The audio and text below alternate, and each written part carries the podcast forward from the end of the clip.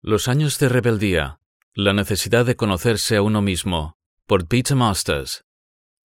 Los proverbios de Salomón, hijo de David, rey de Israel, para entender sabiduría y doctrina, para conocer razones prudentes. Proverbios 1, 1 y 2. Secretos del comportamiento humano. Qué sagaces seríamos si pudiéramos asimilar y recordar la enseñanza de los proverbios de Salomón Ninguna situación podría tomarnos desprevenidos, ni tampoco caeríamos por sorpresa en ninguna prueba o tentación.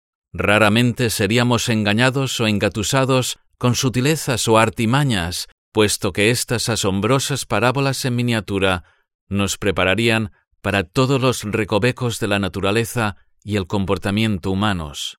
Al abordar esta enseñanza, no es suficiente considerar la aceptación habitual del término proverbio, lo cual simplemente describe una afirmación breve y concisa de uso común. El término hebreo traducido como proverbio significa una comparación, parábola o ejemplo. En la Biblia también se traduce como parábola en numerosas ocasiones. Hasta puede ser una referencia a un desafío burlón, y tal es el propósito de muchas afirmaciones del libro de Proverbios. Tienen el propósito de azuzar un poco, casi burlarse, a fin de hacerse ver que vamos en la dirección equivocada. La principal función del libro de Proverbios es prevenirnos de una vida sin Dios y sin sentido, y revelarnos las profundidades y los secretos del carácter y el comportamiento humano. Nuestra generación lanza a los jóvenes al océano de la vida sin que tengan la menor idea de las tormentas, corrientes y arenas movedizas con las que pronto tropezarán. Sin embargo, estos proverbios intemporales nos preparan de tal forma que podemos identificar de inmediato los personajes o situaciones humanas y podemos así categorizarlos y saber lo que se puede esperar de ellos. Sin embargo, en la actualidad Nadie posee esta madurez o preparación para la vida. Todo hay que aprenderlo en carne propia. Pasamos de la adolescencia a los comienzos de la edad adulta solo para ser engañados, a tomar el camino equivocado casi inmediatamente. Nos tropezamos con situaciones perniciosas y en muchos sentidos seguimos dando tumbos por la vida y quemándonos los dedos al cumplir treinta, cuarenta, cincuenta y sesenta años. Si tan solo nos hubieran dotado de una mayor sagacidad y percepción de la naturaleza humana en primera instancia. Alguien definió el libro de Proverbios como la mejor forma de enseñar sabiduría a los jóvenes. Es reseñable que el mundo moderno esté sumamente predispuesto en contra de la clase de análisis del carácter que se encuentra en la Biblia, puesto que ofende el orgullo humano. La gente tiende a concebir sus vidas como viajes de descubrimiento y de realización propia. A algunos les gusta pensar en sí mismos como individuos singulares que poseen una mezcla única de actitudes y aptitudes. Se echan a temblar con la idea de que las características humanas pueden ser descritas en varias líneas y que por lo tanto las reacciones a las diferentes situaciones pueden predecirse. La gente retrocede ante la realidad de que la naturaleza humana caída sea inestable y esté dominada por numerosos defectos. En el libro de Proverbios, Dios sintetiza un sinnúmero de ideas profundas, poniéndolas en forma de ilustraciones fáciles de recordar. Aquí tenemos todo el genio divino de Dios, y sin embargo, estos proverbios, poderosos como son en la verdad, son tan prácticos como una caja de aspirinas y podemos evocarlos en muchas de las situaciones de la vida. Una de las características especiales del libro de Proverbios es el número de veces en las que un pasaje va dirigido concretamente a los jóvenes. Hijo mío es una expresión muy frecuente. Este libro tiene en mente a los jóvenes al igual que a los mayores, y Salomón se dirige a ellos con gran afecto e interés.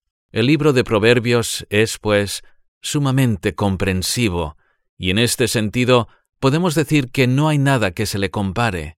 Salomón desea proteger a los jóvenes revelándoles los secretos de la vida, ofreciéndoles advertencias vitales y un consejo incomparable.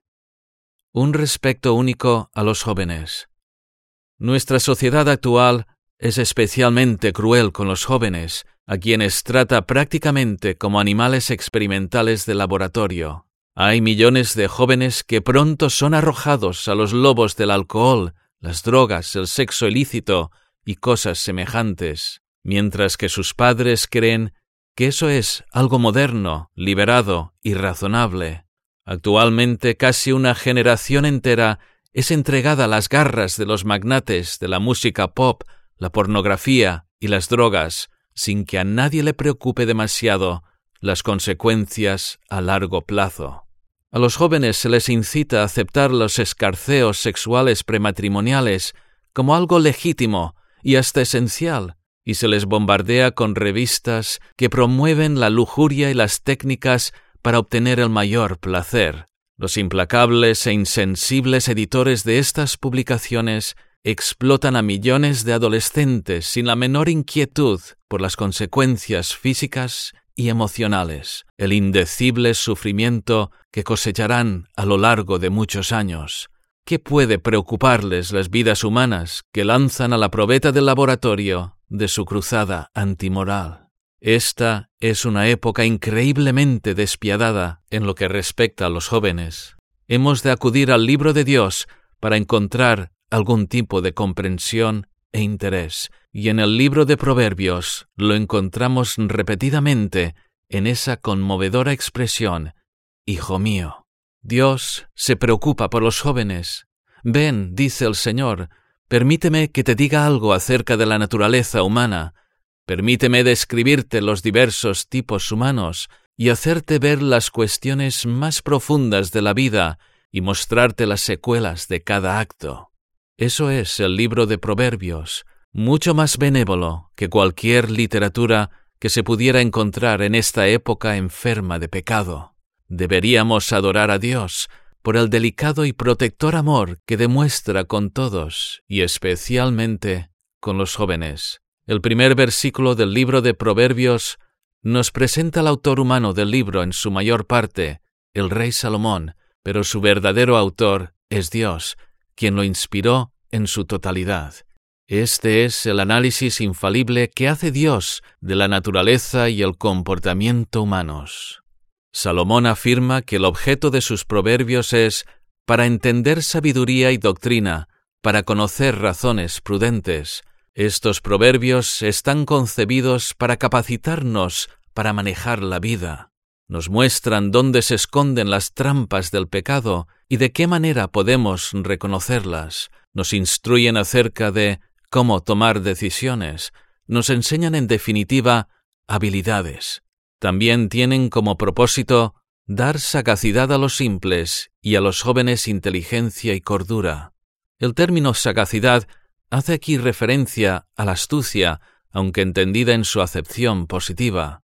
Los jóvenes deben ser conscientes de que, con independencia de los dones y las fortalezas que posean, y por muy entendidos que sean en un tema, siempre existe cierta vulnerabilidad ligada a los primeros años de vida. De jóvenes somos susceptibles de caer en la trampa de ideas y afirmaciones falsas, y el libro de Proverbios se propone revelar el engañoso laberinto que es este mundo y proporcionarnos sagacidad y discernimiento. La necesidad de conocerse a uno mismo. El primero de los proverbios o parábolas que el rey Salomón expone nos lleva directamente al gran misterio de la segunda cuarta parte del viaje de la vida, los años de rebeldía. Oye, hijo mío, dice Salomón, la instrucción de tu padre, y no desprecies la dirección de tu madre. Proverbios 1.8. Estas palabras se plantean como una parábola en miniatura en la que el padre y la madre representan a Dios y sus caminos, mientras que el oyente representa la tendencia humana a rebelarse contra Dios en los primeros años de vida.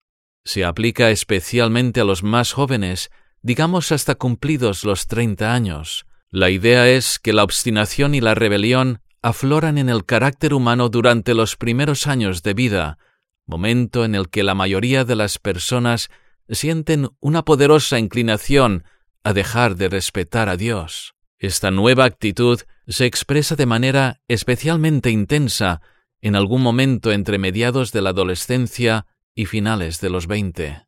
A pesar de lo que algunos imaginan, esto tiene poco que ver con la revolución hormonal de la adolescencia. Se trata principalmente de algo moral y espiritual. Debido a que somos miembros de una raza humana caída, la rebelión personal no tardará en manifestarse en un deseo premiante de considerar al número uno y de ofenderse con cualquier valor espiritual y moral que imponga limitaciones. Es importante señalar que el hecho de que una persona haya recibido una educación estricta o permisiva no influye demasiado en la cuestión. Cuando un joven ha sido educado de forma permisiva, ya se le ha dado libertad y rienda suelta su rebelión inherente, y no será tan apreciable. Sin embargo, cuando alguien ha recibido una educación moral más estricta, la rebelión tendrá que luchar y forcejear para expresarse. En ambos casos, la rebelión estará presente. Los jóvenes que se encuentran entre mediados de su adolescencia y finales de la veintena necesitan comprenderse a sí mismos y estar preparados para el impulso rebelde, o de otro modo la vida los engañará como a necios, mutilándolos moral y espiritualmente. Necesitan saber que lo que está sucediendo en su interior no es otra cosa que la actividad inevitable de la naturaleza humana corrupta. Ciertamente somos responsables de cómo reaccionamos, y Dios nos hará rendir cuentas de cada uno de nuestros pecados, pero no debemos caer en el error de pensar que nuestros impulsos y nuestros deseos son la expresión libre de nuestras mentes esenciales y curiosas, sino que provienen de un corazón humano rebelde, caído y corrupto, que incita la mente a pensar ¿por qué no puedo hacer esto? ¿Por qué debería contenerme? ¿Por qué debería respetar esto? ¿Por qué no puedo hacer lo que me apetezca? ¿Por qué no? ¿Por qué no? Conocemos los hechos reales de la vida los hechos de nuestra biología espiritual, ocasionalmente se escucha que cierta marca de electrodomésticos o de coches tiene un modelo concreto con un defecto específico, el cual es preciso tener en cuenta. De igual modo, la rebelión es ese defecto específico de los seres humanos, con la salvedad de que los responsables de ello somos nosotros, no nuestro Creador. Aún las personas ajenas a la religión llegan a comprenderlo a medida que envejecen y acaban por aceptar que los seres humanos son, por naturaleza, quejumbrosos, rebeldes, ambiciosos, codiciosos y lujuriosos. El problema es que en los primeros años de vida no siempre advertimos que los deseos intensos y rebeldes que buscan una satisfacción terrenal provienen del defecto de fábrica de la raza humana no nos conocemos a nosotros mismos. Empezamos a querer salirnos con la nuestra y a buscar nuestra propia gratificación constante y fuertemente. Comenzamos a buscar el entretenimiento y el placer, así como el visto bueno y la aprobación de los demás, como si todo eso fuera lo más importante en la vida. Sin embargo, no comprendemos lo que está ocurriendo en nuestro interior, que todo ello forma parte del proceso de rebelión contra el Creador y sus estándares. Salomón insta a tener el entendimiento, la comprensión y la conciencia de ello. Se les insta especialmente a los jóvenes a que sean conscientes de la rebelión que existe en ellos, a conocerse a sí mismos y manejar estas fuerzas con la ayuda del Señor. La necesidad urgente de cambiar nuestros valores. Oye, dice Salomón, la instrucción de tu Padre y no desprecies la dirección de tu madre. ¿A qué hace referencia aquí? En tiempos de Salomón, la mayoría de las familias contaban con una pequeña parcela que producía sus propios alimentos, y cada familia tenía también su propio oficio. Le correspondía al padre enseñar a sus hijos a gestionar la granja y transmitirles su oficio. La parábola de Salomón nos pide que prestemos oídos a la formación para la vida que nos proporciona la palabra de Dios y que ponderemos seriamente las reprensiones de Dios. Jamás encontraremos nada semejante entre los maestros del mundo, por muy brillantes que sean en sus respectivos campos. El ruego de Salomón, no desprecies la dirección de tu madre, ofrece una hermosa ilustración que refleja el hecho de que la madre tenía la tarea de instruir a los niños en su regazo. Les enseñaba los principios básicos, las leyes más elementales del bien y el mal, y les daba su primera enseñanza en cuestiones espirituales. Ahora bien, el problema con los años de rebeldía es que empezamos a despreciar las cosas fundamentales que a menudo se aprenden en la escuela dominical, pero que también se conocen hasta cierto punto por medio de la intuición infantil. Estas cosas fundamentales son los hechos básicos de que Dios existe, que es santo y que necesitamos que nos perdone. Abarcan también el hecho de que no somos meros animales, sino las criaturas más elevadas de la creación de Dios, y que estamos dotados de almas inmortales. Los principios fundamentales nos dicen que hay un cielo y un día del juicio. De igual manera, enseñan que Dios ha entregado a la raza humana un conjunto de estándares morales inmutables que reflejan su naturaleza santa y que deben ser obedecidos. Si soy un adulto joven y no entiendo que albergo una naturaleza rebelde que acaba por imponerse, probablemente supondré que mis deseos de obrar por mi cuenta y dejar atrás mi formación de la infancia son pensamientos propios de mi madurez. Supondré que mis primeras creencias eran más sencillas y menos sofisticadas que mis ideas actuales, pero eso no es cierto, dice el proverbio. El hecho que se nos enseñe algo primero o que sea sencillo no implica que sea falso o carente de valor. Lo primero que todo el mundo hace como recién nacido es respirar, normalmente tras la primera palmadita. Sin embargo, Nadie piensa en dejar de respirar simplemente porque fue lo primero que hizo de recién nacido. El mensaje de Salomón es el siguiente. No rechaces los principios que se te enseñaron en primera instancia, ya que son tus herramientas básicas para la vida. El llamamiento de Salomón a aferrarse a las verdades básicas acerca de Dios queda reforzado por medio de un ejemplo.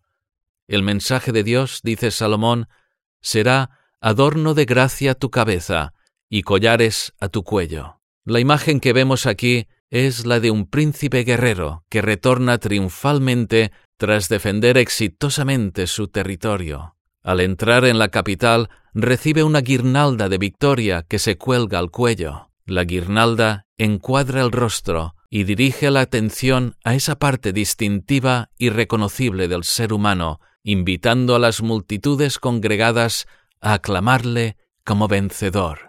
La idea que hay detrás de este ejemplo es que cuando las personas creen el mensaje de Dios, el Evangelio de Jesucristo, éste transforma sus vidas, poseen un carácter distintivo y disfrutan de la presencia del Señor de tal forma que quienes les contemplan advierten que son diferentes.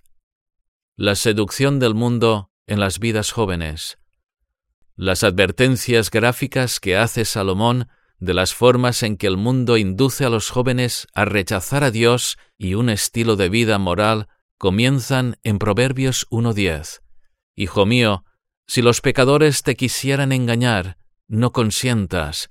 Si dijeren, ven con nosotros, pongamos asechanzas para derramar sangre, hallacemos sin motivo al inocente, los tragaremos vivos como el Seol, y enteros como los que caen en un abismo, hallaremos riquezas de toda clase. La ilustración que vemos aquí es la de una banda del lugar que planea asaltar a mercaderes en la carretera a cierta distancia de la población. Estos comerciantes provienen de otras regiones y llevan consigo metales preciosos y otras mercancías de considerable valor. Debido a la ausencia de comunicaciones modernas, Nadie tiene por qué esperar su llegada, como tampoco nadie en su lugar de origen conoce su paradero con exactitud. Si la banda les vence, los matarán y enterrarán sus cadáveres en algún paraje lejos del camino, de tal manera que nunca se sabrá dónde o cómo murieron.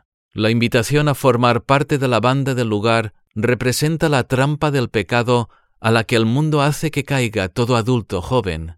Hijo mío, dice Salomón, si los pecadores te quisieren engañar, no consientas. Estos pecadores fueron a su vez engañados tiempo atrás y tras unirse a la banda se convirtieron en reclutadores de otros. Y lo mismo sucede en la actualidad.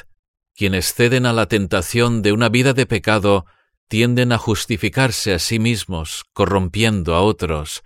¿De qué manera se dedican los representantes de la impiedad a reclutar a otros?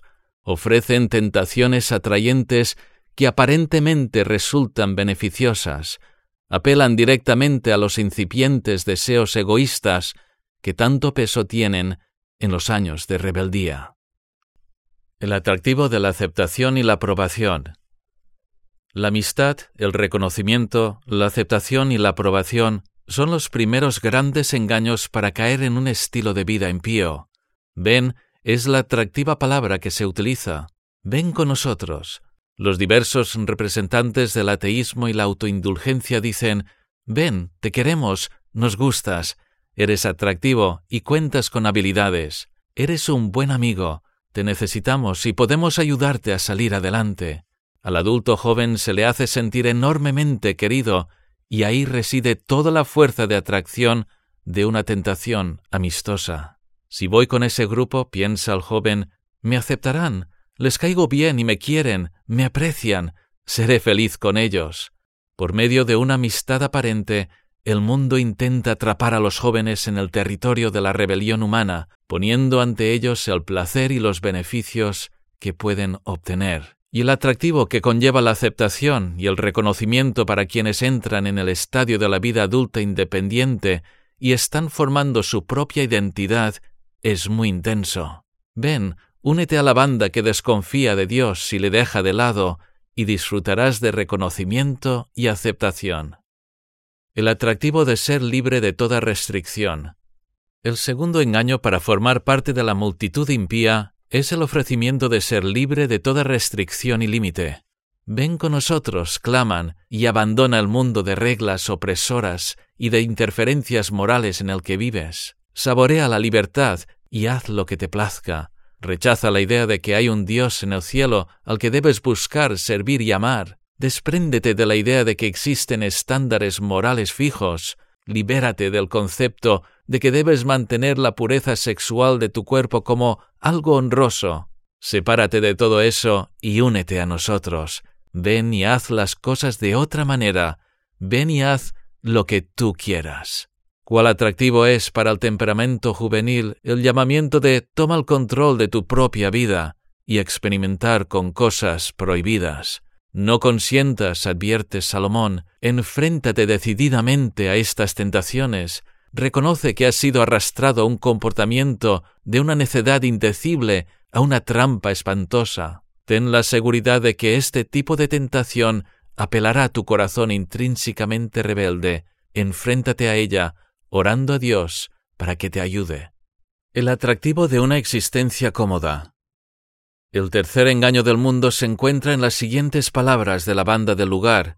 Ven con nosotros, pongamos acechanzas para derramar sangre, acechemos sin motivo al inocente. La idea de la banda es que este tipo de robo proporciona una vida mucho más fácil. Lo único que tenemos que hacer es armarnos y aguardar a que la caravana de mercaderes atraviese algún paso de montaña. Como no esperan enfrentarse a problemas, será fácil acabar con ellos. ¿Por qué esforzarse en la parcela familiar o trabajando toda la vida cosiendo tiendas cuando es tan fácil asaltar a unos mercaderes incautos e indefensos y obtener riquezas para toda una vida? El significado de la parábola es claro, pues oímos las tentadoras voces de este mundo que dicen ¿Por qué malgastar una vida sirviendo a Dios, cuando complacerse uno mismo y disfrutar del mundo es tan fácil y gratificante? Es muy sencillo es todo placer y ganancia. El asesinato se incluye en la parábola a fin de hacernos ver que este es un camino profundamente pecaminoso que nos llevará a un pecado cada vez mayor. El asesinato encierra una dimensión irreversible que subraya la naturaleza indeleble de la culpa del pecado a menos que Dios nos perdone. La emboscada se elige para representar la astucia y el engaño que caracterizan a este camino. Acechemos, dice la banda, sin motivo, al inocente. La parábola nos recuerda que cuando el mundo intenta alejarnos de la palabra de Dios, lo hace con el propósito de que rechacemos las reglas y las leyes de Dios y enredarnos en caminos engañosos y dudosos. Este es un camino impío. El atractivo de quedar impune ante las consecuencias. El cuarto engaño del mundo se expresa con las siguientes palabras Los tragaremos vivos como el Seol y enteros como los que caen en un abismo. El atractivo aquí, por falso que sea, es que la entrega al mundo y a la impiedad no conlleva un precio, no implica riesgos, dolor o desventajas. Dice la banda, liquidaremos a esos mercaderes rápida y limpiamente, sin dejar rastro, será como tragárselos vivos, no tendrás que sentirte mal por ello, pues su sufrimiento será breve y nos aseguraremos de que los cadáveres estén tan bien enterrados que nunca nadie nos descubrirá. Estos mercaderes desaparecerán sin dejar rastro, como si jamás hubieran vivido, y nadie sospechará de nosotros. En la actualidad se suele decir abandonar a Dios no implica peligro alguno, deja tu Biblia y todas tus ideas acerca de la religión, ven y disfruta y haz lo que quieras. No existe Dios alguno, como tampoco un día en el que se haya de rendir cuentas. No tiene nada de malo en hacer lo que quieras con tu cuerpo y disfrutar como te plazca. No hay ningún día del juicio final, no habrá problemas, culpa o vergüenza, ni ahora ni en el futuro. Una vez que deseches cualquier idea de Dios de tu mente, y ya no tienes por qué sentir remordimientos de conciencia ni inquietud alguna, y este mundo es un lugar estupendo para divertirse, tener libertad sexual y riquezas, y para anteponer tus propios intereses. Nunca te decepcionará ni te desilusionará. Ven con nosotros. Es muy fácil. Pero tal como da a entender la parábola, este es un optimismo ingenuo y absurdo. Suponiendo que la banda tuviera éxito, ¿cómo explicarían el origen de su súbita riqueza a sus familias y su pueblo? ¿Y cómo manejarían el malestar interior? Algunos de ellos, desde luego, si es que no todos, sufrirían al pensar en esos cadáveres ocultos bajo tierra. Y muchos parientes de los miembros de esas caravanas de mercaderes recorrerían su ruta en busca de venganza, centrando sus esfuerzos en el primer pueblo que hubiera tras el último lugar donde se los hubiera visto con vida. Aun cuando escaparan, los saqueadores siempre tendrían la consideración de criminales en su comunidad. El mundo miente constantemente a los jóvenes en lo tocante a la inocuidad del pecado y la ausencia de consecuencias. Sus afirmaciones son atractivas, pero son completamente falsas, porque se debe pagar por el pecado. El atractivo del placer y las riquezas. El quinto engaño para unirse al mundo se puede advertir en la siguiente afirmación de la banda del lugar. Hallaremos riquezas de toda clase, llenaremos nuestras casas de despojos. En otras palabras dicen, ven, conseguiremos posesiones que jamás podríamos obtener trabajando en nuestras parcelas ni en semejante cantidad. Tendremos todo lo que queramos. El mundo utiliza argumentos similares en sus esfuerzos por alejar a los jóvenes de Dios. Olvídate de Dios y de la vida cristiana y disfrutarás de placeres, posesiones y experiencias que jamás conocerías siendo alguien que cree en Dios. Dispondrás de todos los bienes materiales que quieras y en la cantidad que desees en todo momento. Como incrédulo, libre de cualquier idea de Dios o de preocupación por el pecado, podrás vivir enteramente para ti, serás libre de buscar tus propios intereses y probar cualquier cosa que quieras. Nada tiene por qué ser malo ni estar fuera de tu alcance. El atractivo de un estilo de vida impío puede ser tremendamente fuerte cuando llegan los años de rebeldía, comprenderemos la gran batalla que tienen nuestras mentes y corazones cuando atravesamos la segunda cuarta parte de nuestra vida. Por un lado, tenemos el llamamiento comprensivo y misericordioso del mensaje de Dios. Por el otro, la trampa del pecado con todos sus cebos. Vemos los peligros de los años de rebeldía cuando la naturaleza humana caída comienza a expresarse con tanta intensidad. El atractivo de la solidaridad, el sexto engaño para dejar de lado la fe en el Señor y entregarse al mundo se puede encontrar en el llamamiento de la banda del lugar. Echa tu suerte entre nosotros, tengamos todos una bolsa. Podemos parafrasear un poco estas palabras para captar su sentido. Con nosotros tendrás seguridad y paz, cuidaremos de ti, danos tu dinero, tu entrega y tu tiempo, y seremos como una sola persona. La seguridad y la solidaridad tienen una importancia tan destacada para los jóvenes como la amistad y la aprobación, de manera más acentuada que en cualquier otra etapa de la vida existe una necesidad de estar a la moda y encajar con sus iguales. Una de las peores pesadillas de los jóvenes es que se les considere distintos a la mayoría en algún sentido. Ven con todos nosotros, dice la multitud del mundo, sé como los demás, haz lo que hacen todos, aquí estarás bien y seguro, no solo seremos tus amigos, sino que también cuidaremos de ti, no nos reiremos de ti, no nos burlaremos de ti, ni te atacaremos, porque serás uno de los nuestros, entrégate a nosotros y estarás a salvo. Naturalmente se trata de una mentira. Más pronto que tarde surge algún problema en la vida, y quien ha confiado en el mundo descubre que la camaradería se esfuma. Nuestros amigos se casan, al igual que nosotros, y perdemos el contacto con ellos. Nuestro círculo comienza a reducirse y las cargas empiezan a ser mayores, y lo que los demás piensen de nosotros cada vez nos resulta menos importante. Sin embargo, en los primeros años puede parecer tan importante que incluso podemos sacrificar nuestra moralidad y nuestra creencia en Dios para mantenernos en el seno de la multitud. La solidaridad o encajar es un atractivo fraude en el que caen innumerables personas. Estos son los argumentos y los atractivos que se presentan a las mentes y los corazones de los jóvenes para atraparlos en una vida que los aleje de Dios y los conduzca al egoísmo y el pecado. Hijo mío, insta Salomón, no andes en camino con ellos, aparta tu pie de sus veredas. Fijémonos en el tono comprensivo y apremiante de sus palabras. Parece como si dijera No sigas ese camino, ni siquiera lo intentes durante unos pocos años. Si dices Probaré el mundo durante un tiempo y luego haré balance, te verás atrapado. Es muy fácil unirse a la banda y casi imposible abandonarla.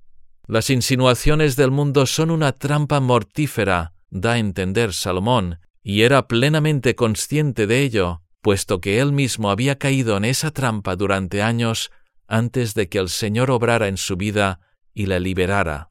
Sus pies corren hacia el mal, nos dice, no han ponderado lo más mínimo su conducta, como tampoco sus consecuencias, corren por ese camino cegados por los prejuicios y empujados por el deseo del pecado. No han alzado la vista para ver lo que sucede realmente a quienes toman ese camino. Su rechazo de Dios es el acto más irreflexivo que se pueda imaginar. No lo hagas, vuelve sobre tus pasos, busca al Señor y encuéntrale. Proverbios 1.10 dice, Hijo mío, si los pecadores te quisieren engañar, no consientas. Que Dios nos salve de la ingenua inconsciencia de nuestra vulnerabilidad en los años de juventud que reconozcamos los impulsos y las rabietas de la naturaleza humana caída en nosotros, cuando nos entendemos a nosotros mismos y las razones de que seamos como somos, podemos acercarnos a Dios con el espíritu adecuado y buscar el perdón y la conversión.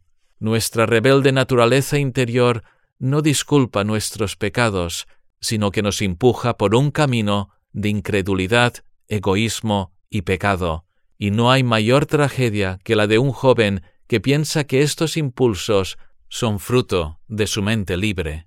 Si ya hemos entregado nuestras vidas al Señor Jesucristo y ahora caminamos con Él y le conocemos, no nos dejemos llevar por la vieja naturaleza cuando ésta intenta reafirmarse en nosotros, y si aún no hemos acudido al Señor, confiemos exclusivamente en la palabra de Dios para llevar a cabo un análisis genuino de nuestra naturaleza y nuestras necesidades. Deberíamos recordar que tenemos el privilegio de poseer almas inmortales y que eso nos llevará a buscar al Señor antes de que estemos demasiado endurecidos y corrompidos para que nos importe. Necesitamos el perdón gratuito de Dios que está a nuestro alcance, porque Cristo, la segunda persona de la Deidad Trina, vino a este mundo, adoptó un cuerpo humano y ofreció una expiación para todos los que creen en Él y le entreguen sus vidas. Solo el arrepentimiento sincero y la fe en Él pueden cambiar la naturaleza rebelde, proporcionando una nueva vida y una comunión real con Dios.